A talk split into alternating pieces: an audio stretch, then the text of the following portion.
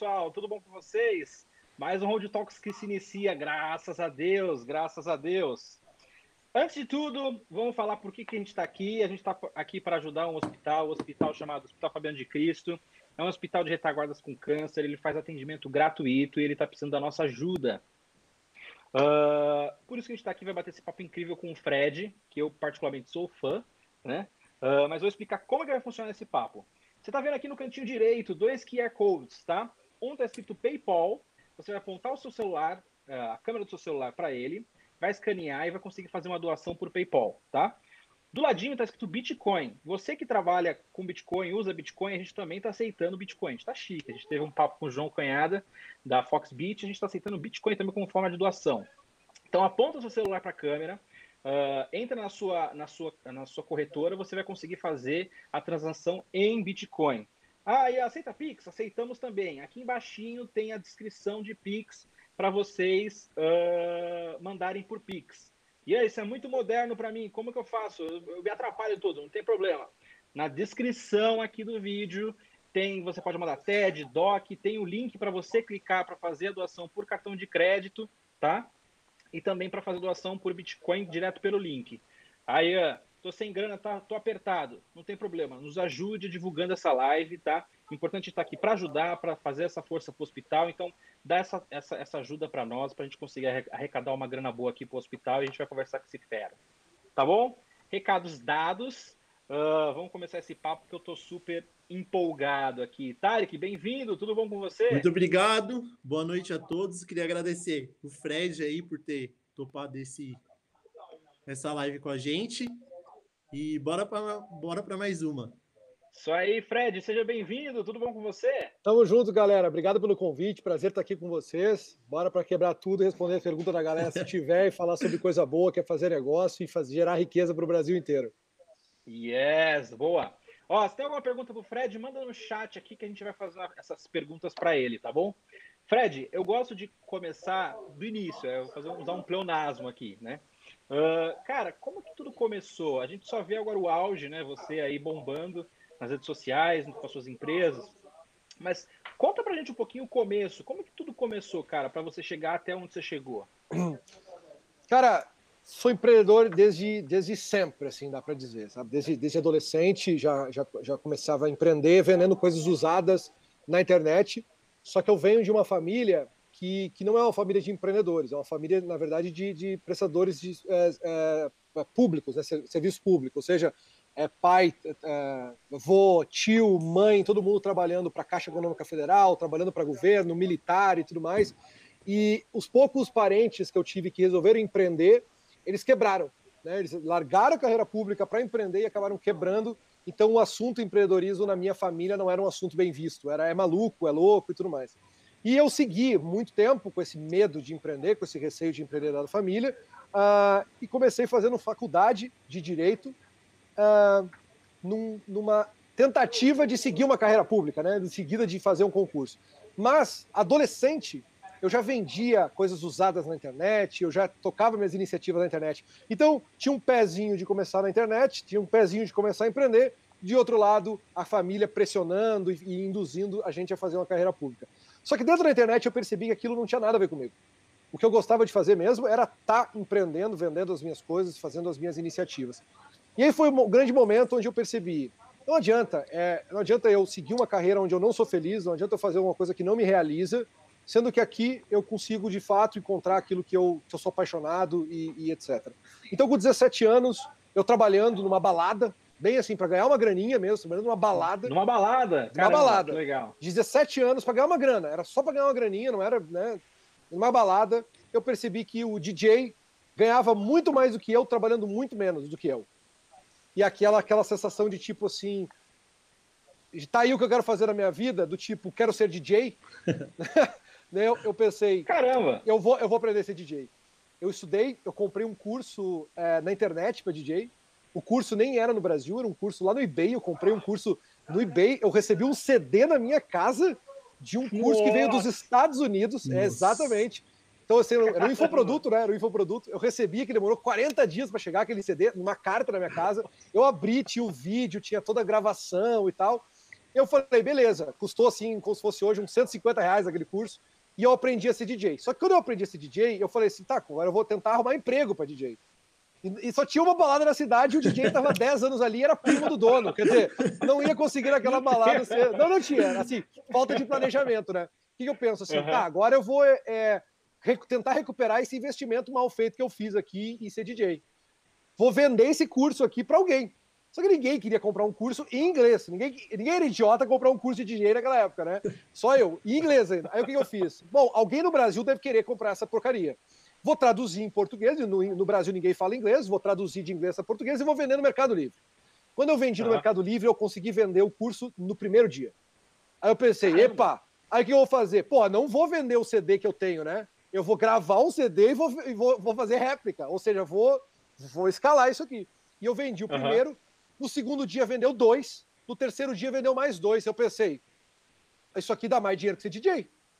Aí uh. eu comecei a aumentar esse produto, deixei ele mais. perfumei ele, botei mais música, botei mais é, coisas que eu tinha aprendido em português.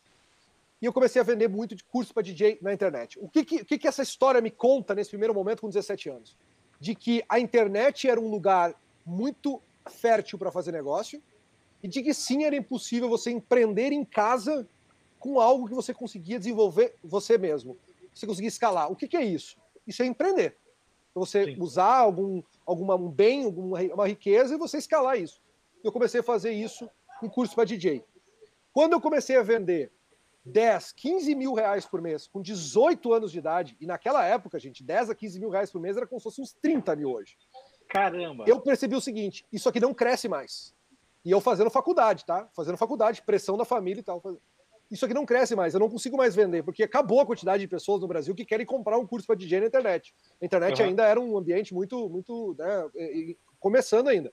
Eu pensei, eu preciso vender algo que as pessoas querem, mais coisa que as pessoas querem. O que, que realmente está vendendo aqui agora? Eu entrei no eBay dos Estados Unidos, eu sempre tive essa visão de olhar o que estão fazendo nos melhores lugares do mundo ou dos lugares mais envolvidos, e eu vi que estava estourando de vender um negócio chamado MP3 Player. Era aqueles que eu era uma, uma pendrivezinha que tinha uma tampinha. É. Nossa, uhum. isso Vocês lembram? Tava estourando eu de lembro. vender isso nos Estados Unidos. Isso era da China. Da China vendendo para os Estados Unidos. E eu pensei assim, pô, da China para os Estados Unidos, eu posso vender da China para o Brasil. Aí eu comprei Sim. um, comprei um da China, comprei um do, do, do, do chinês e peguei e dei um endereço dos Estados Olha a loucura, eu peguei e dei um endereço dos Estados Unidos para o cara entregar avulso para mim, entrega em qualquer lugar lá. Eu só quero o contato do vendedor. Peguei e comprei um MP3. Eu não queria MP3, eu só queria o contato do vendedor. Eu mandei ele entregar lá num, num, num, bar lá dos Estados Unidos, um endereço que até hoje o cara deve ter recebido o MP3 sem entender nada. Mas isso me fez pegar o contato do vendedor. Quando uhum. eu peguei o contato do vendedor, era chinês, eu comecei a desenrolar com ele. Falei, cara, eu não estou nos Estados Unidos, eu estou no Brasil. E eu quero saber como é que eu consigo comprar aqui para o Brasil. Ele falou: não, você me faz a transferência para essa conta e eu envio uhum. para o endereço que você me enviar. Aí eu pensei assim: ó, ei, espera um pouquinho eu posso fazer esse negócio ser escalável da seguinte forma: eu anuncio no Mercado Livre o MP3 e ele envia, em vez de enviar diretamente para mim, para depois eu enviar para o cara, porque eu pensei, uhum. pô, eu vou gastar dois fretes, né? Um para mim, depois eu tenho que enviar para o cara. Eu falo assim, ó, manda direto pro cara. Quanto tempo você entrega? Aí ele assim, ah, te mando nesse frete aqui que demora 30 dias para chegar. Eu falei, não, não, não, não, não. Manda no mais rápido aí. Ele falou, ó, vai demorar sete dias para chegar. Eu falei, esse aí. O correio naquela época demorava a mesma coisa, sete, dez dias. Resumo, demorava 10 dias para chegar aqui o, o, o, frete custava 15 dólares e o MP3 custava 11. Ou seja, eu gastava mais de frete do que de MP3. Nossa, só que o caramba. frete. Só que o, o dólar era 1,70, 1,80 na época. É, se você somar 30, 30 dólares vezes 1,70 era 50 reais. Eu vendi aquilo a 199. E eu estourei de vender. De Foi vender. da noite pro dia.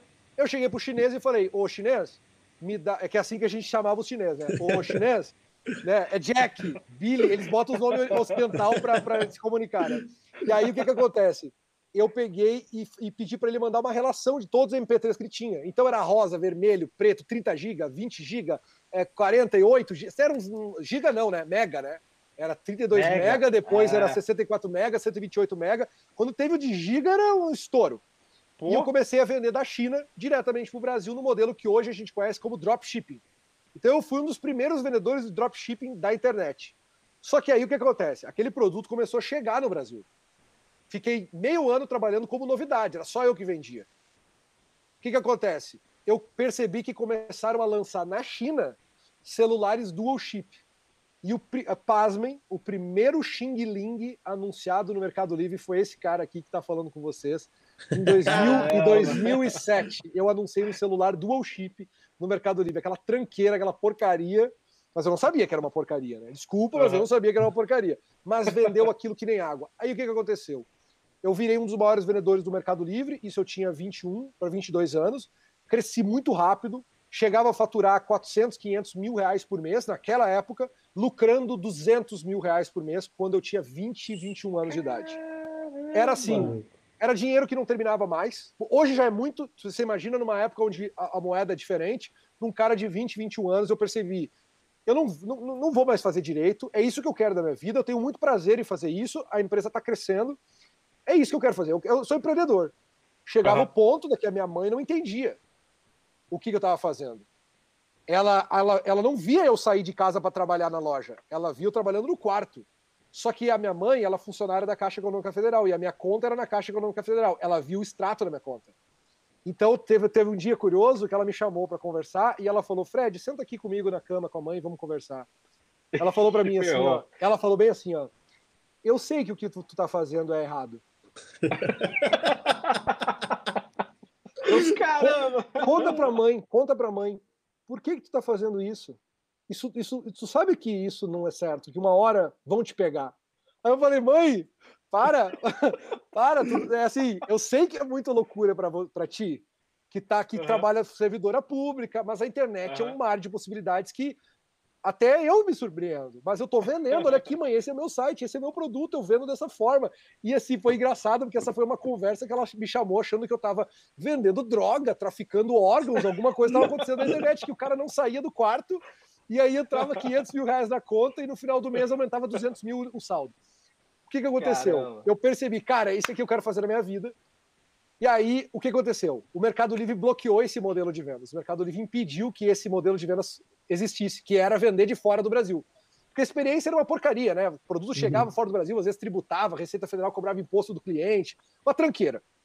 Hoje em dia está impossível, mas na época começou a ficar ruim.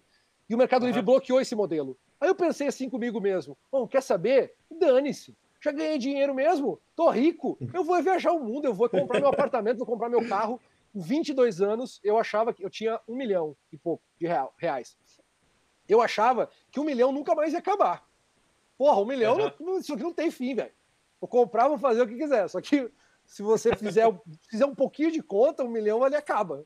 Tá? Ele, é possível você acabar com um milhão de reais. E aí o que acontece? Comprei apartamento, comprei carro, fazia muita festa, viajava e tal, e quando vi aquele um milhão começou a reduzir. Não tinha a menor noção de dinheiro, renda fixa. Cara, eu era só um empreendedor fazendo loucura na internet. Aí eu tinha um sócio na época que trabalhava comigo fazendo isso. Ele guardou o milhão dele, eu guardei um milhão, milhão. Dois anos depois, ele, eu estava me formando na faculdade. Me form... Aí você me pergunta, pô, por que, que você está se formando? Porque eu queria terminar, já estava na metade, cara, já ia terminar aquilo, né? E o meu, e o meu sócio aqui em São Paulo também terminando o curso dele, ele fazia escola politécnica na USP, né, na Poli. Aí uhum. eu cheguei para ele e falei assim, ô Fernando, meu sócio, cara, o dinheiro tá acabando lá, velho. Né, assim, não sei o teu, e ele falou: não, o meu não tá acabando, porque ele é pão duro demais e ele sabe, sempre soube investir. Ele era o, o, uhum. o Eduardo Saverin. Eu era o, vai, o Zuckerberg, guardadas as, as, as, proporções. E ele falou: não, meu, meu dinheiro tá bem aqui tal. Tá? morava com os pais ainda, ele, eu já não morava mais. Ele falou: beleza, cara, não interessa, mas eu quero empreender de novo. Eu acho que a gente pode fazer muito mais. Acho que agora a gente tá mais experiente, mais maduro, a gente tem grana. E a gente começou um modelo, a gente pensou, cara, em vez de competir com esses caras que não dá mais para vender na internet, vamos criar um modelo de, de, um modelo de software, de uma gestão aqui, que faz com que a gente gerencie as vendas de todos os vendedores do Mercado Livre. A gente pega um cara que está no Mercado Livre fazendo tudo errado, pega um cara que está fora do Mercado Livre, pluga ele no Mercado Livre e cobra uma comissão de vendas.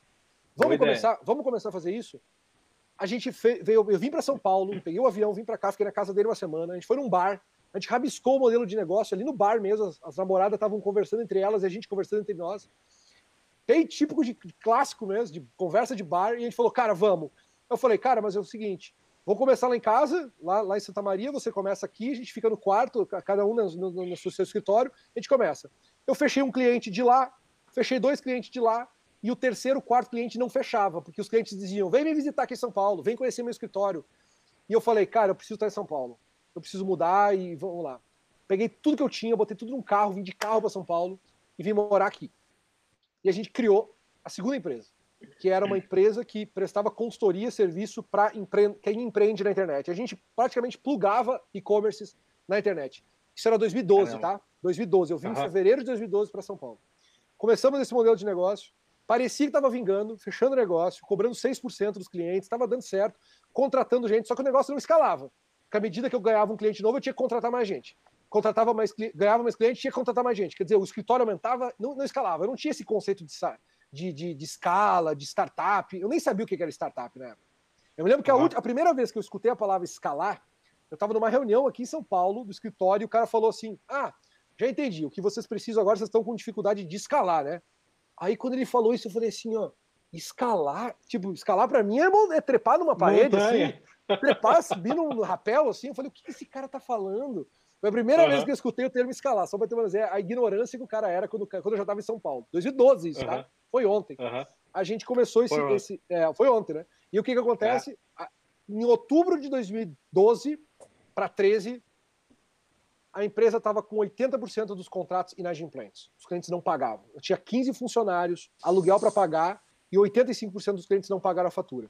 Só que se eu cancelasse o cliente, mandasse ele, desligasse, aí que ele não me pagava mais, porque ele quebraria e eu não. Então eu continuava prestando serviço para eles mesmo, devedor, até que isso aí virou uma bola de neve. Em novembro de 2012, eu voltei para Santa Maria, dezembro eu voltei para Santa Maria para passar o Natal com a família e eu comecei em silêncio começar a procurar de novo casa e apartamento para morar em Santa Maria, minha cidade, lá no Rio Grande do Sul, porque o negócio estava de mal a pior e provavelmente ia quebrar.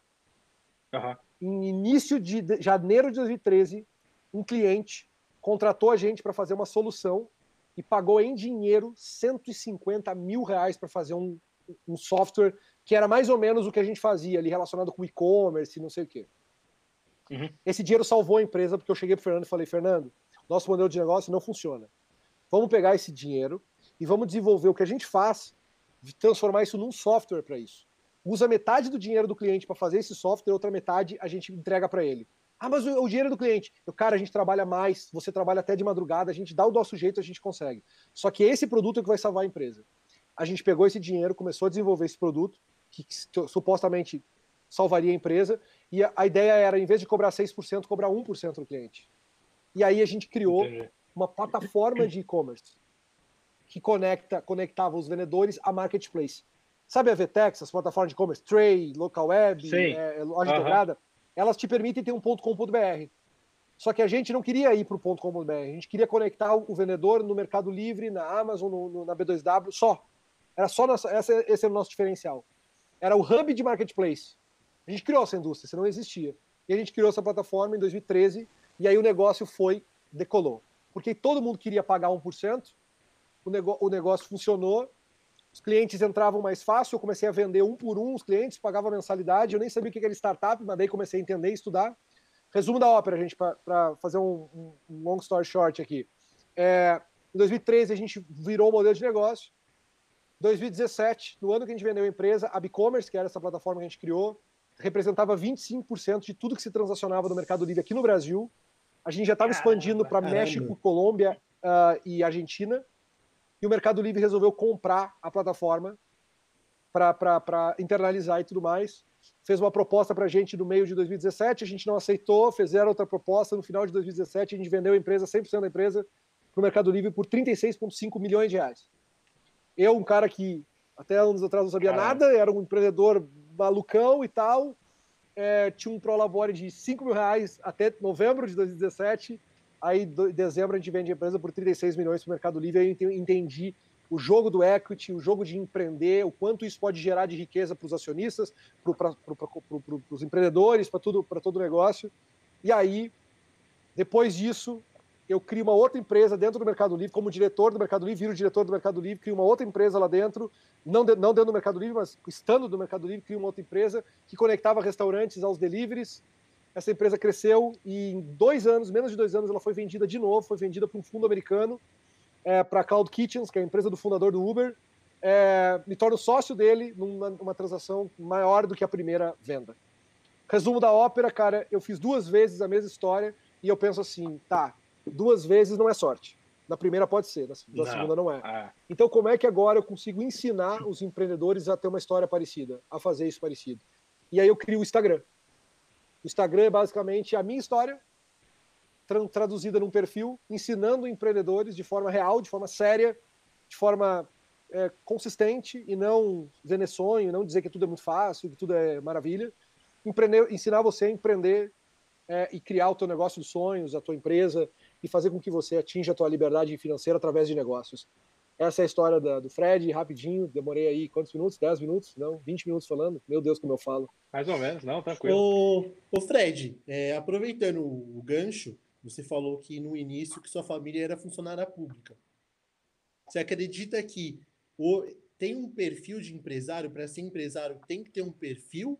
Ou não necessariamente uma pessoa mais acanhada, mais tímida, consegue ser também? Qualquer um consegue ser? Ou, ou uhum. o que vale mesmo é a mentalidade da pessoa?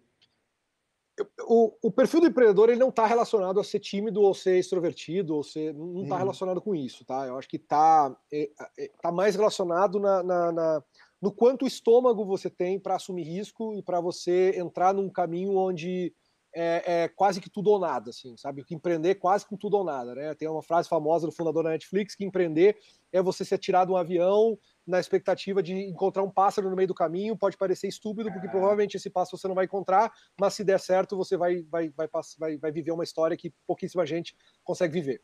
E empreender é isso. Não está relacionado a ser introvertido, tá? Eu acho que tem empreendedores brilhantes que são super introvertidos tá muito mais a, um apetite de você tomar risco, tá muito mais um apetite de você ir nessa, nessa vibe do tudo ou nada, de você ser extremamente criativo, de você poder suportar um alto e baixo, que o alto e baixo do empreendedor ele dura dias, cara. Assim, um dia tá desse jeito, no outro dia tá lá embaixo. É. No outro dia você quer, você acha que é o dono do mundo, no outro dia você acha que tá quebrado e que ninguém acredita em você. Tá mais relacionado a isso. Então, eu não diria que é para todo mundo, não. E tem pessoas que não conseguem tolerar isso. Tem pessoas que se sentem realmente muito melhores é. vivendo o sonho de outras pessoas e tá tudo bem, tá? Isso não é errado, não tem certo ou errado aqui. É como investidor, você tem apetite para colocar teu dinheiro na bolsa, sabendo que o dinheiro pode cair tudo e, e ficar milionário do dia para outro. Tem pessoas que não, tem pessoas que colocam o dinheiro só na poupança, só na renda fixa. Tem outras que são super arrojadas e fazem opções e derivativos e, e Bitcoin e o, e o cacete. Então o ponto é, acho que não é para todo mundo não, mas não está relacionado a um perfil de pessoa, viu, Tarek? Não está relacionado a um perfil de pessoa, está muito mais relacionado ao quanto você tolera esse, esse vai e vem aí que o empreendedor passa. Ainda mais no Brasil, você... aí fica bem complicado aqui se empreender. É, é verdade. Fred, você acha que você teve sorte? Eu falei com isso hoje, numa mentoria com um mentorado meu sobre o, sobre o tema sorte. É, ele perguntou assim: o quanto sorte é importante no negócio? O ponto é assim: sorte é o que a gente chama, é o evento que dá certo, que a gente chama, quando uma oportunidade qualquer ela encontra a preparação. Quando esses dois eventos acontecem, uma oportunidade, e você está preparado para aproveitar essa oportunidade, quando essa coisa se junta e dá certo, a gente tende a chamar isso de sorte. Tá? Não estou falando dos mundos dos negócios, tá? Não estou falando de loteria, estou falando do, do, mundo dos negócios é assim. Porque os eventos de sorte, eles são eventos casuísticos. Um encontro com uma pessoa, é, casualmente você estava na mesma reunião que aquela pessoa estava, você foi num evento que você conheceu uma pessoa, é, a, um cara te enxergou e viu um post seu. E, esses eventos casuísticos, eles acontecem o tempo inteiro. O tempo inteiro você vai em eventos que tem pessoas importantes. O tempo inteiro você é apresentado para pessoas que são importantes. Mas nem sempre você está preparado para se comunicar naquela pessoa, naquela, naquela sintonia certa para que aconteça alguma coisa legal. Então, na minha é. cabeça, é, os eventos casuísticos que a gente chama de sorte, eles acontecem o tempo inteiro. Só que sem preparação, a sorte ela nunca acontece. Nunca acontece. É. Essa, essa é, é, é como eu penso sobre sorte, sabe? Então, sim, eu tive sorte mas foram eventos casuísticos que aconteceram na minha vida onde eu estava preparado. Assim como aconteceram eventos casuísticos na minha vida onde eu não estava preparado e eu perdi. Entende? É, uhum. é, é. Faz sentido, faz, faz sentido. O Fred, aí, aí me tira outra, outra dúvida. É, você tem uma trajetória, apesar de ser novo, já tem uma trajetória muito grande, né? Já tem um, um, percurso. A, a venda para o Mercado Livre fala por si só, né? Sim. E e me tira uma dúvida, qual foi erros que você cometeu? Você falaria assim, hoje, puta, analisando hoje mais maduro, mais você falava assim, puta, esse erro foi ridículo. E quais acertos Crucial, você... é, o, o erro foi até mesmo para por forma de aprendizado mesmo. Qual fala, fala, assim, esse erro foi importante para para aprender ou falar assim, esse acerto foi magnífico. Isso tá. fez a gente alavancar a empresa. Interessante você ter feito essa pergunta, porque o erro e o acerto eles, eles, eles, eles se, se contrapõem no meu exemplo. O, o grande erro. Eu vou, eu vou, começar com o acerto, porque aí você vai fazer mais sentido a explicação. O grande é. acerto da minha, da minha trajetória foram os momentos onde eu foquei energias, força, atenção num determinado problema ou numa determinada solução. Né? Eu olhei com atenção nesse problema e eu foquei em achar uma solução ideal para esse problema. E quando eu digo problema, é uma circunstância inteira. É um cliente que passa por uma situação difícil num determinado setor e eu pensei, eu preciso resolver isso aqui. Chegou, de, chegou um determinado momento da, da, da minha carreira em que eu tinha várias oportunidades de negócio. Outros produtos, outras empresas, outras iniciativas, outras coisas. E eu quis fazer de tudo um pouco. Eu quis fazer de tudo um pouco. E eu desfoquei daquilo que realmente era importante. Foram os momentos que eu mais perdi dinheiro, que eu mais patinei e que a empresa quase quebrou. Quando eu não dei foco, devido, devido foco, num determinado problema, num determinado cliente, numa determinada atenção, numa determinada circunstância. Foco. O momento que eu mais acertei foi quando eu foquei e eu botei todas as minhas energias naquilo e a empresa decolou. O momento, os momentos onde eu mais patinei foi os momentos onde eu não foquei. E tem uma coisa que é muito, muito interessante. Eu faço mentorias, pessoal, para assim, centenas de, de, empreendedores. Todo dia eu tenho mentoria. Né? São pessoas que, que, que, que, que reservam uma hora comigo para que a gente possa ter um papo um a um para falar sobre o problema delas, o, o negócio delas e a, gente, e a gente escalar. Então eu tenho mentorias é, é, frequentes, assim. Hoje mesmo eu tive, eu tive, duas, eu tive duas hoje. E, e, e a, a, característica mais importante e mais vívida dos empreendedores novatos e empreendedores inexperientes e maturos, adivinhe qual é? Falta de foco. Todo empreendedor que está começando, que nunca fez um negócio certo na vida, que está patinando, que está olhando para o lado, está tirando para tudo que é lado, você pergunta para ele assim, tá, me fala um pouquinho do teu negócio hoje. Aí ele vai dizer assim, ó, ó, eu tenho uma, eu, eu invisto em imóveis, mas eu também tenho uma, uma sorveteria com meu cunhado, e agora eu e a minha esposa, minha esposa é corretora de imóvel, a gente está abrindo uma corretora, e eu estou vendo também agora de abrir um restaurante, porque meu pai tinha um delivery, então você percebe que assim ó, é uma confusão mental, e mesmo quando ele tem um negócio grande, só, é. ele quer tirar para todos os lados, ele quer vender na internet, ele quer vender fora da internet, ele quer fazer parceria com influencer, ele quer, ele não definiu ainda o que ele quer e onde está acertando. Então, a falta de foco é a característica mais vívida de um empreendedor imaturo, mas sem dúvida nenhuma. E eu só consegui perceber o quanto isso é claro agora que eu faço mentoria com empreendedores maduros e imaturos. Uhum. Porque eu percebo que aqueles que são maduros, que já estão plenos, já estão o negócio escalando tudo mais, você fala com eles, você percebe uma clareza de foco. Eles estão reto em alguma causa, entendeu? Muito legal essa análise. E, e, e, a conversa com a minha história também. Entendi. Perfeito. E, e Fred, como que você, como foi para você ter que se reinventar, né? Porque você estava ali vendendo seus pendrives, ou até mesmo vendendo o curso uh, uh, de DJ que você comentou. Você, tem, você comentando, você teve sempre que se reinventar, né? Como que foi essa. essa, essa como, como que você fez Fred, isso, né? Porque... E no final, hoje, você toca como DJ como hobby, alguma coisa assim? Hoje. Não, não, DJ nenhum. Não, não, isso aí assim, era um. É, é, é Cara, eu acho que todo, todo adolescente, em algum momento, acho que passa pela cabeça ser DJ, né? Porque é uma carreira assim, é, é um glamour, né? Você tá numa é. balada, você bebe, você, você tem mulheres bonitas, pessoas bonitas ao redor, você, é, é, é, um glamour, beleza, mas, mas é, é, Não, não, DJ, eu só gosto de música eletrônica, não, não segui essa carreira, não. A questão do se reinventar, tá? Eu já tive que me reinventar umas quatro ou cinco vezes na minha carreira, de dar flip total, assim, de tipo, vira totalmente a chave e, e, e, eu percebo que hoje isso não muda, tá? Se você está indo numa direção, aí você no meio do caminho você percebe, putz, não é bem por aqui, eu preciso reinventar e mudar. Óbvio que agora em menor escala, porque agora eu sou mais focado. Antes eu tinha iniciativas que não davam certo, eu tinha que virar cavalinho de pau. Agora não é mais um cavalo de pau, é uma, é uma virada no, no, na direção do, do navio. Cara, o, o, o importante é, é, você ter uma mentalidade de que você está em melhoria contínua. O empreendedor é em melhoria contínua. E que você só dá certo depois de muita tentativa. Muita tentativa e erro. Muita, muita tentativa e erro. E o fato de você tentar errar, tentar errar, tentar errar, invariavelmente vai fazer uma coisa com você, que é, não é esse o caminho, é aqui. E aí a gente dá o nome que você quiser. E um deles é se reinventar. Então você tem que estar tá, é, é, claro na sua cabeça de que empreender é uma é. tentativa e erro sem fim. Sim. E que se reinventar é você trocar de foco. Quando você tem isso na sua cabeça, e se reinventar, trocar de foco, é tipo, cara, eu tinha uma hamburgueria, mas a hamburgueria não foi para frente. Agora eu vou fazer um, um, delivery de massa. Pronto, mudei. Se, tem, tem que se reinventar, começar do zero. Não é mais chapa de hambúrguer, agora é, é forno, é, é, é, massa de coisa, panela fazer pizza, é outra, outra cozinha, outra tabela, outra embalagem, outro tudo. Então é se reinventar. Então essa, essa mentalidade ela tem que estar incrustada no, no empreendedor, que chama-se as coisas vão dar errado e você vai ter que mudar de foco, você vai ter que mudar de direção. Tá? Para alguns chama-se se reinventar e para outros chama-se mudar de foco. Então isso tem que estar na cabeça do empreendedor sempre. E eu sempre tive isso comigo, que se não fosse de um jeito, eu, eu ia de outro. Eu sou muito teimoso. Quase à beira do, da loucura, assim. Cara, se não vai de um jeito, uhum. vai do outro. Eu vou fazer de um jeito. Eu não aceito não, sabe? E isso é uma característica que todo empreendedor bem-sucedido acaba tendo no fim do dia, que é resiliência, né? A tua capacidade de você continuar mesmo tomando porrada. Você acha que isso foi fundamental para você crescer? E tirando esse, esse teimosismo, você acha que o que mais foi fundamental para você conseguir chegar onde você chegou? A habilidade mais comum dos empreendedores de alta performance, que tem sucesso, é resiliência.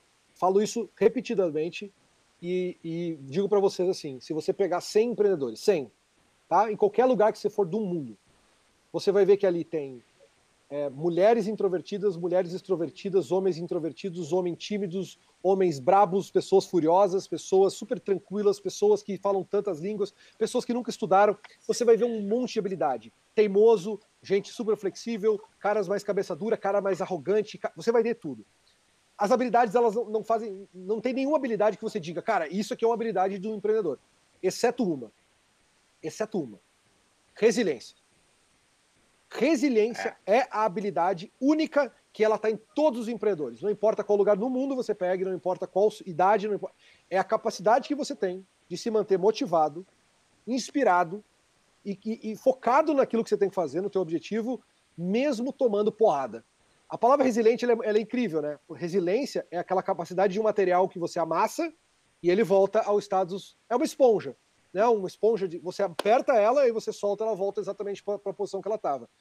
Isso é a, a, característica que o empreendedor tem que ter, tá? Alguns podem chamar de antifrágil, o que quer que seja. O ponto é, você bate, você esmaga, você pisa em cima, você bate na parede, volta, você entra num lugar e tal, e no final você volta para a situação que você estava, para a condição que você estava. Então, a, a, a resiliência para o empreendedor é a capacidade de você se manter motivado e, e, e inspirado a continuar, mesmo tomando porrada.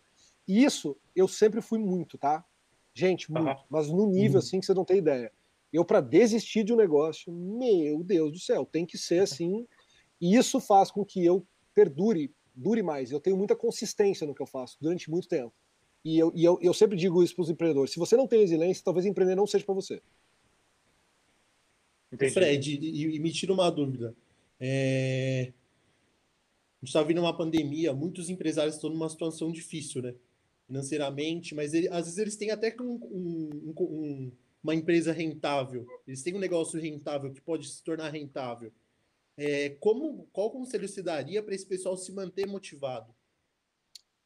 É, assim, Porque às vezes o cara tá devendo, tá completamente, ele literalmente estava no fundo do buraco que você chegou e hoje ele tem uma perspectiva tá. do negócio dele, mas. Uhum. Eu, eu vou tentar responder essa indo numa linha muito mais prática do que, do que do que espiritual ou então uhum. motivacional. Acho que é muito mais a minha cara e acho que é onde eu ajudo mais, assim. Tirando o fato de que você precisa acreditar que você vai dar certo uhum. e tudo mais. Vamos tirar isso de lado e vamos pensar do ponto de vista prático. Você tem que ver onde é que você está errando, tá? Você tem que sentar você e ser muito sincero com você mesmo. Abrir uma folha de caderno, você, teu sócio, teus diretores, teus gerentes, teus, teus principais parceiros, e escrever mesmo. Aquilo que você está errando. Porra, estamos vendendo pouco na internet, temos pouco canal de venda, a venda está acontecendo com pouco lucro, o produto está voltando muito, as pessoas dão feedback ruim para a gente, é, porra, um monte de coisa. Você vai saber o que, que é. O produto está ruim, os funcionários saem, a gente não, a gente perde funcionário, o cliente não gosta, o cliente não escreve. E do outro lado da folha você vai escrever aquilo que você, você acha que você faz melhor, você tem feito melhor que, que os concorrentes. Qual é que é o foco aqui, cara? Senta a bunda na cadeira, pega o teu sócio, olha para essa lista e começa item a item. Tá bom. Como é que eu resolvo esse primeiro item aqui? Vai para a internet, faz mentoria, ah, pesquisa, pesquisa livro, pesquisa material, resolve aquele item. Passa para o próximo. passa pro próximo. Não tem coisa, o cara não tem coisa mais eficiente. Me diz se tem como dar errado isso. Quer ver uma coisa? A pessoa tá acima do peso, é. tá, tá, tá, tá, infeliz com o corpo dela, não sei o quê. Cara, lista numa, numa, numa aba tudo que você faz de errado. Ah, eu como, eu tomo refrigerante todos os dias. Ah, eu como lanche, não sei o quê. Ah, eu não faço exercício físico. Começa a resolver o item a item da tua lista. E me diz se daqui seis meses você não vai estar diferente. É óbvio que falar é fácil, difícil é fazer, mas é Sim. é isso. Mas então, se você não fizer, não vai acontecer mesmo. Então, assim, a primeira coisa é, é consciência do problema. Você tem consciência de que você está fazendo um monte de coisa cagada, errada? Seja 100% sincero com você. Escreva essa lista. O poder dessa lista é inimaginável. Inimaginável. E é tão simples de fazer isso, de, de fazer essa lista. O mais difícil é, é, é dar a etapa 2, é o start para cidadão, que é item a item. Não precisa fazer tudo ao mesmo tempo, sabe? Eu quero fazer exercício físico, parar de comer, dormir mais cedo, fazer yoga e não sei o quê. Não faz as cinco, cara. Começa só com alimentação, depois você passa para o exercício, depois você faz yoga. Depois você vai dormir melhor. É. Quer dizer, é, é, mais ou menos nessa linha, assim, estou dando um exemplo bem, bem, bem, simples, mas, mas usando para uma empresa, ele, ele acaba se aplicando. Entendi. E, e, Fred, você vendeu duas empresas, cara. Uh, você acha que depois de ver essa grana, é, de ter ralado pra caramba e com seu suor você conseguiu esse dinheiro, você acha que o dinheiro em si traz felicidade? Não, cara. Conta, cara. Que... Eu, eu, eu acho que hoje vocês é, saíram da, da mentoria que eu fiz com, com, com esse meu parceiro aqui, porque essas perguntas ele, ele, a gente discutiu todas elas. A pergunta do dinheiro uhum. trazer felicidade, a questão do, do, do, próximo passo, a questão do, do. Incrível, cara. Vamos lá. Uh, 2018, 2017, eu vendi a empresa para o Mercado Livre. Eu tinha 100 mil reais na conta, depois de todo, todo o período, ganhava 8 mil por, 5 mil por mês, mais 8, mais 3 de bônus que a gente tirava de 3 em 3 meses. Vocês imaginam que com 8 mil reais em São Paulo você não tem uma vida de luxo. Você tem uma vida confortável, beleza, mas não é uma vida de grande coisa em, em São Paulo, capital, onde eu morava. Tá? Era um apartamento pequeno, uhum. num carro ok, um, sem muitos luxos.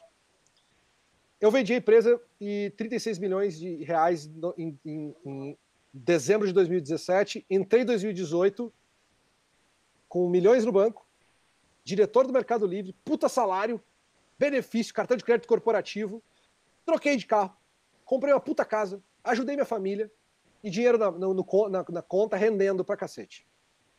Você deve imaginar, cacete, o cara tá voando baixo, e isso que ele tem, 20, tem 29 anos. Essa era a minha uhum. realidade em 2018, tá? O que, que acontece? 2018 foi o ano que eu mais me estressei, tive crise de ansiedade, engordei 25 quilos, a minha pálpebra tremia, e eu fui parar no hospital duas, duas vezes. Fui parar no hospital, uma delas com pneumonia e outra delas com crise de ansiedade, com a papila. Foi o momento mais infeliz profissionalmente da minha vida. Eu não me encontrava, eu brigava em casa com a, com a mulher, com, com, com, a família, eu me estressava porque profissionalmente eu estava muito pouco realizado fazendo o que eu não gostava, num lugar que eu não gostava, numa situação que eu não queria estar. Depois que eu vendi a empresa.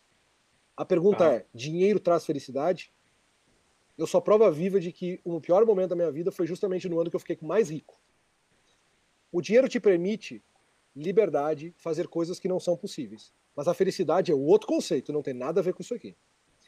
É... Uma coisa importante é que muitas pessoas tem a falsa crença de que dinheiro traz felicidade sim, e que esse papo de que não traz é um papo bosta de quem é rico. Desculpa meu francês aqui, tá, gente? Eu sou bem direto, às vezes eu falo um monte de coisa aqui. ah, é, às vezes é um papo de, de ah, você está falando isso, mas é um papo, sei que, o dia que eu tiver, eu vou viajar o mundo, o dia que eu tiver, eu vou fazer isso, sei que.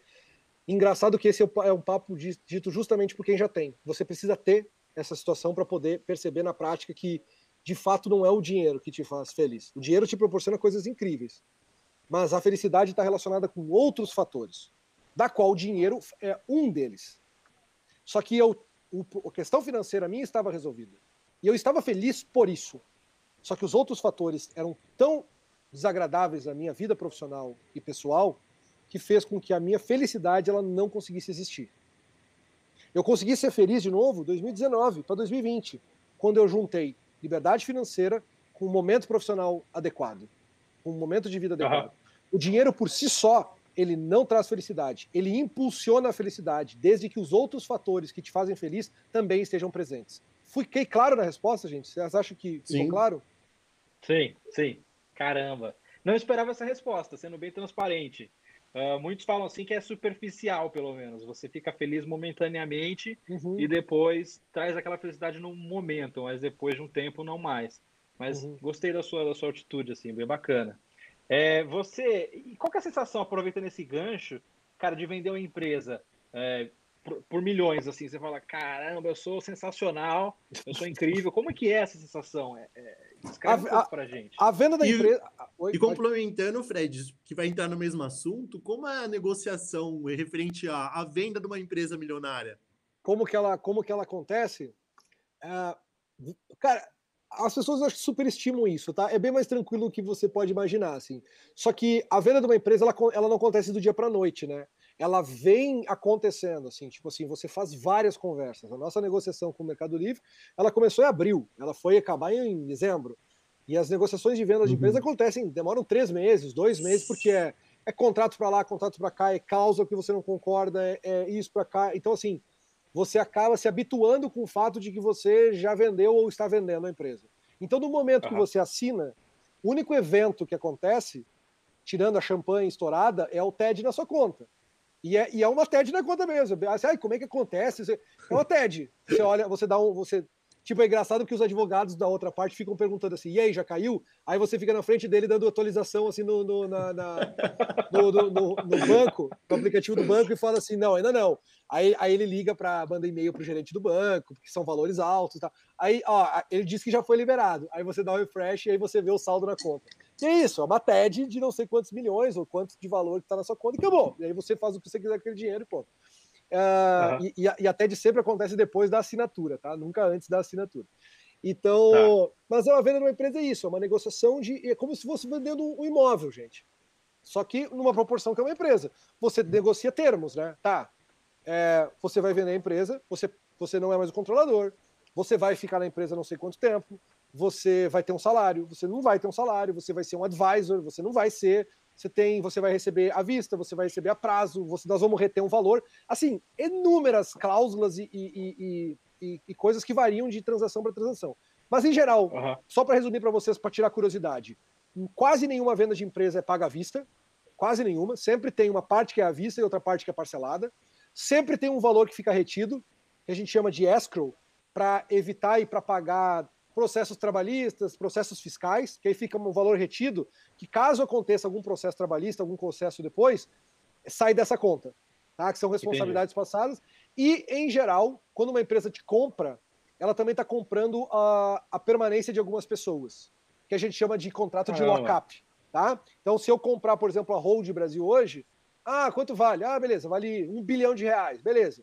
Ah, mas eu compro, mas o, o, o, os dois fundadores da empresa, mais não sei quem, tem que ficar na empresa por dois anos. Se sair, não recebe. Então, por isso caramba, que, ele, por isso é que mesmo, eles, te, eles, te, eles, te, pagam à vista assim, tá? Ó, é um bilhão, beleza? Então tá, nós vamos te pagar 500 milhões, 100 milhões fica retido numa conta como segurança, e eu vou te pagar 250 milhões no primeiro ano e 250 milhões no segundo. Ou seja, se você sair no meio do caminho, você perde esses 250 milhões. Óbvio que você não vai sair. Não. Não, você não vai sair. Aí você fica. Entendeu? E esse, e esse período é super estressante. Super estressante.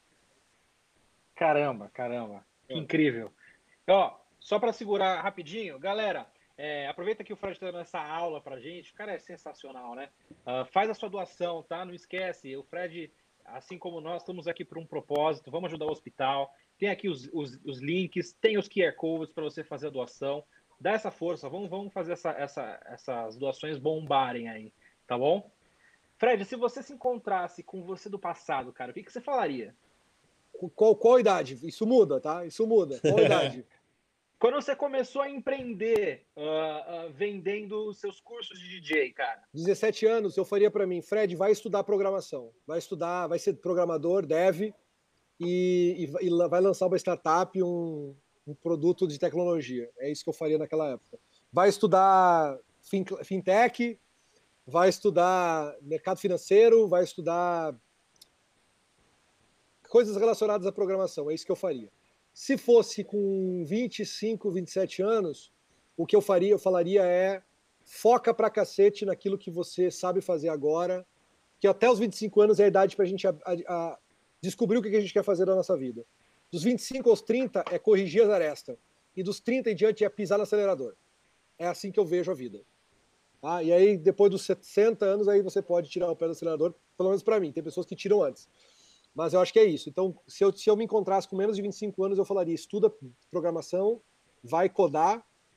E porque eu tenho uma cabeça de negócio boa. Eu acho que quando você tem uma cabeça de negócio com programação boa, cara, você faz miséria. É, é, é isso que eu, que eu diria para mim mesmo. Entendi. E depois, e depois foco. Foco. O Fred, é, você está aí na empresa e eu queria falar sobre seu novo projeto aí, sobre essa nova empresa. Você contar um pouquinho mais sobre ela, que até agora você não falou nada. Falou não falei, né? Exatamente, não falei. legal, é obrigado pela oportunidade. Cara, depois que eu criei, depois que eu criei o Instagram e comecei a compartilhar o meu dia a dia no Instagram, eu percebi o quão carente e o quão útil eu sou. O quão carente é as pessoas que querem empreender de informação de qualidade. O mundo está cheio de guru e gente que fantasia a vida de empreendedorismo para mo mostrar é. uma realidade que ela não existe. Está cheio disso, é, é, o que é. mais tem. E de, e de, forma prática, essas pessoas não conseguem ajudar o empreendedor de verdade. Porque não, não é tirando uma foto com a Ferrari que eu vou te ajudar, né? Não é. Eu posso te motivar a fazer alguma coisa, mas de verdade, na prática, não é isso que eu vou fazer. Uh, e eu comecei a fazer isso e vi quantas pessoas estão carentes de gente séria ensinando de forma séria. Primeiro ponto. Segundo, eu percebi o quanto eu consigo ser útil para essas pessoas, porque realmente o que eu ensino transforma. Realmente o que eu falava para as pessoas fazia sentido e ajudava elas. Vocês não têm ideia, gente, de quantos feedbacks eu já recebi de gente me mandando mensagem falando assim: Fred, por causa sua, eu saí de 30 mil de faturamento e fui para 100. Fred, por causa sua, eu de faturava Caramba. 80, agora de fatura 200. Fred, por causa sua, eu abri um negócio e agora estou faturando 30 mil. Vocês não têm ideia. Assim, eu, eu, eu perdi a conta de quantas vezes isso já aconteceu. Isso, para mim, é o maior tesão que pode acontecer. Dito isso, eu falei assim, cara, eu não posso ficar limitado ao Instagram, Fred. E assim como o Fred, tem outros tantos empreendedores sérios que eu conheço que precisam, de certa forma, ensinar as pessoas com escala, né? Ensinar é, de forma acessível aquilo que sabem. E eu criei a Scale Up. A Scale Up ela é uma plataforma de streaming de cursos de forma extremamente acessível que ensina carreiras e é, empreendedorismo. Carreiras, profissões tá. digitais e empreendedorismo. É uma plataforma de streaming que tem cursos. Inicialmente, os cursos são só nossos que produzimos. Só que, em breve, a ScaleUp vai abrir para cursos de terceiros. Então, dentro da ScaleUp, você vai ver cursos de todas as áreas relacionadas a negócios e carreiras digitais. Negócios e carreiras digitais, é isso. E você, você vai criar ter... uma plataforma. É uma plataforma. Se você quiser chamar de Netflix de cursos, é isso. É uma plataforma. eu, não gosto de usar esse, esse, essa terminologia, mas beleza, uhum. para você entender fácil, é uma plataforma de streaming onde tem cursos de várias e várias pessoas onde você paga por mês R$ 29,90 e você tem acesso a todos esses cursos, lives, programas, cursos, mentorias e tudo mais. Eu torno extremamente acessível um conteúdo de extrema qualidade para que milhões de pessoas possam ter acesso Caramba. aos melhores programas. Isso é Scale Up. Boa sacada, boa sacada, caramba, boa sacada. Ah, e como é que eu remunero o produtor? Você vai perguntar. Tá, beleza, o dia que o produtor ganha, ele é remunerado, uhum. ele é remunerado nos mesmos moldes da Spotify. Ele recebe por minutagem, ou seja, quantos mais por minutos minutagem. você quantos mais minutos você tiver assistido, mais você ganha. Mais você ganha. Faz sentido. E, e, cara, como você, você equilibra a vida pessoal com vida profissional? Assim? Como que você lida com isso? Empreendedor não tem vida pessoal, velho. é, é, é aquela coisa. É tipo, cara, é, a gente, o empreendedor ele vive o negócio dele 24 horas por dia. Se a família não apoia, se a família não tá junto, cara, vai dar, vai dar, vai dar besteira isso aí, cara. Então, assim, eu tô em casa, eu tô pensando no negócio, eu tô com, eu tô com a mulher, eu tô é óbvio que você né, tem seus momentos com a sua família onde você está um pouco desligado. Mas aquele desligado meio que meio desligado, meio ligado, né? Aquela luz está na penumbra. Que é, pô, tá beleza, mas o celular tá ali. Ou por acaso vocês param de olhar o celular durante três horas para fazer alguma outra coisa. Não param. Vocês estão vendo um filme com a namorada, vocês estão com o celular aí do lado. E se alguém manda um e-mail importante, você ah. para e responde e-mail no meio do filme. É, é, essa ah. é, a, é, a, é a vida de quem empreende, quem tá ligado. Isso não é nocivo, tá? É, a gente cria-se uma, uma visão de que isso é nocivo. Isso não é. Eu acho que isso é nocivo quando as outras pessoas, se isso te faz bem, e outras pessoas te apoiam nisso e pensam, vai lá, meu amor, vai lá e faz isso. Ou pai, beleza. Acho que se você não tá prejudicando as outras pessoas, cara, vai super de boa. Eu tenho uma dinâmica com a minha esposa, com a minha namorada, que é essa, que é tipo assim, pô, qualquer coisa que é relacionada a trabalho, que é urgente, precisa ser resolvido agora, ela é a primeira a me apoiar. E eu sou o primeiro a apoiar ela com relação a isso. A gente tem nossos momentos, Entendi. mas a gente sabe que está tudo envolvido. porque, cara, a gente vive isso. É a nossa profissão, é o nosso trabalho, é, nosso, é, é, é vive. E, e, especialmente alta performance, não existe muito equilíbrio, tá? Não tem jeito, assim. Tem, tem, tem vários empreendedores que já começaram a desmistificar isso. Todo mundo é. fala, e vocês ouvem aquele clichê de que o importante na vida é o equilíbrio. E eu digo, besteira. A vida de um empreendedor de alta performance não é equilibrada. Não é equilibrada. Você vai passar vários domingos trabalhando, várias noites uh, envolvidos no projeto, você vai se estressar, você vai brigar em casa, você vai. Não é equilibrado. O equilíbrio não te permite alta performance. E quando você tenta botar uma vida de equilíbrio, você acaba ficando, infelizmente, numa medianidade. Não vou falar mediocridade, vou falar numa mediana. E tá tudo bem, eu digo para você. Se, esse, se, se tá tudo bem para você, se, se o equilíbrio é mais importante do que uma alta performance, viva o equilíbrio. Mas o fato é, se você quer jogar a Série A, se você quer estar entre os maiores do mundo, os maiores do Brasil, entendam que aquelas pessoas que estão lá onde você quer chegar, eles não tiveram uma vida equilibrada. Certo? E aí cabe a você ser feliz Boa. com o desequilíbrio. Eu sou feliz assim. Eu sou feliz de ficar até 11 horas do trabalho. Aqui, olha que horas são. São 8 horas da noite. A empresa está lotada aqui de gente. E é 11 horas da, da, noite, tem gente aqui. E eu chego em casa e eles trocam mensagem no, no, no, no e-mail. Você acha isso equilibrado? É claro que não é. Eu fico 16 horas envolvido com o negócio é. e 8 horas em casa. Você acha que tem algum equilíbrio nisso? Não é. Mas eu me sinto bem, assim. Agora, se estiver me fazendo mal, se estiver me prejudicando, me estressando e tudo mais, aí você tem que rever. Entende? Entendi. E, ô Fred, lá, só para três livros que você indica para o pessoal que quer empreender, tá. ou de qualquer outro estilo de, de livro, uma leitura que você gosta no dia a uhum, dia. Uhum, uhum. Olha só, tem um livro que ele é um clássico, clássico, clássico, clássico. Quem leu, por favor, leia ele mais de uma vez na sua vida, porque você vai ter interpretações diferentes ao longo dela. Que é um livro do Dale Carnegie, que é Como Fazer Amigos e Influenciar Pessoas. Esse livro clássico, esse talvez seja um dos melhores livros da história, porque ele fala sobre uma coisa que nunca vai mudar: o relacionamento entre seres humanos. Não importa se é home office, não importa se você tem uma empresa, não importa se você tem um amigo, não, tudo, tudo que a gente está fazendo aqui é um relacionamento entre seres humanos. Nós somos seres humanos produzindo coisas para outros seres humanos. Ponto final. A vida sempre foi assim, sempre vai ser. O que, que significa isso? Eu li esse livro com 17, eu li esse livro com 25, eu li esse livro com 32. Tá? As três vezes eu interpretei esse livro de forma diferente e eu, eu, eu absorvi conhecimento de forma diferente. Todo mundo é obrigatório ler esse livro para, se você quiser entender como funciona uma relação entre seres humanos de forma proveitosa para você. Tá? Proveitosa para você e para outra pessoa que está interagindo com você todos os dias. Isso não é só para o trabalho, isso é para a vida. Esse livro é obrigatório. Outro livro que só fez sentido para mim depois de eu já ter empreendido vários anos ele tá aqui, olha aqui, eu vou pegar ele aqui, tá aqui na mesa, porque um, um funcionário nosso tá lendo. Peraí, peraí, peraí. Você consegue ver daqui? O lado difícil das situações difíceis. Tá? Esse é um livro do Ben Horowitz, e ele é bem engraçado porque ele é todo escrito na, no feminino. Então, quando ele, ele fala assim, ah, se você for, por exemplo, a gerente, a diretora, ele fala sempre a figura não é no masculino, como em geral é. Ele fala sempre no feminino. E, no feminino. e, e dá um bug na cabeça, porque não é natural, não é, não é comum.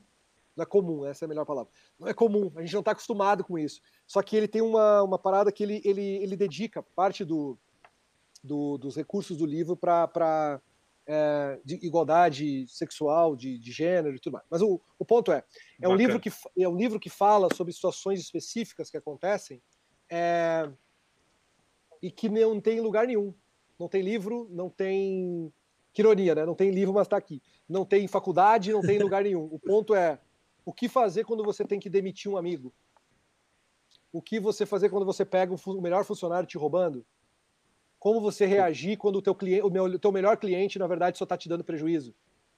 São situações que você não sabe como reagir. E aí é muito isso, ó, o lado difícil das situações difíceis é um livro espetacular, que é, olha só, olha, olha a frase de, de rebate aqui embaixo. Como construir um negócio quando não existem respostas prontas. Maravilhoso, maravilhoso. Bela, bela indicação de leitura. Eu, eu, é um livro que eu, que eu, que eu adorei de ler.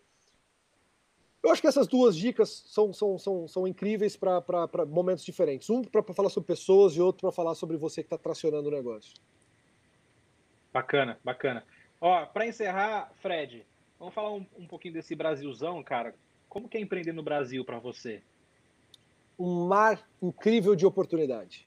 Incrível, incrível, incrível, incrível. O Brasil é um país fantástico, onde tem muita gente ruim fazendo soluções para pessoas que querem o melhor. O que, que significa isso? 220 milhões de pessoas enriquecendo ao longo do tempo. Um país onde, somada, a gente tem uma das maiores economias do mundo, extremamente burocrático, extremamente travado, o que faz com que os serviços em geral sejam ruins por natureza, sejam travados por natureza, e empreendedores criativos com vontade de fazer a diferença arrasam aqui no Brasil. Arrasam. É. Não raros empreendedores brasileiros que empreenderam com, sucesso no Brasil vão para os Estados Unidos e arrebentam lá. Arrebentam lá. Porque os Estados Unidos é, parece um docinho de coco perto do que é empreender no Brasil. Então, um país com 210 milhões de pessoas, com o nosso PIB, com a dimensão que a gente tem, com as riquezas que a gente tem de, de, de tudo e com as oportunidades que temos de melhorar as coisas, porque uma coisa é você tentar empreender num ambiente que é tudo incrível, que todo mundo está fazendo e é incrível. Putz, como é que você melhora isso? Como é que você melhora isso? Agora, é, é. num lugar onde todo, quase tudo que a gente faz é, é, é capenga, é, é falho, e, e, raros são aqueles que conseguem se destacar, você tem uma oportunidade incrível de negócio. Incrível. E aí você tem uma, um universo de pessoas para comprar seus produtos e esse universo de pessoas cada vez mais ficando com mais acesso à internet, mais dinheiro, mais recursos, tudo mais, tudo mais.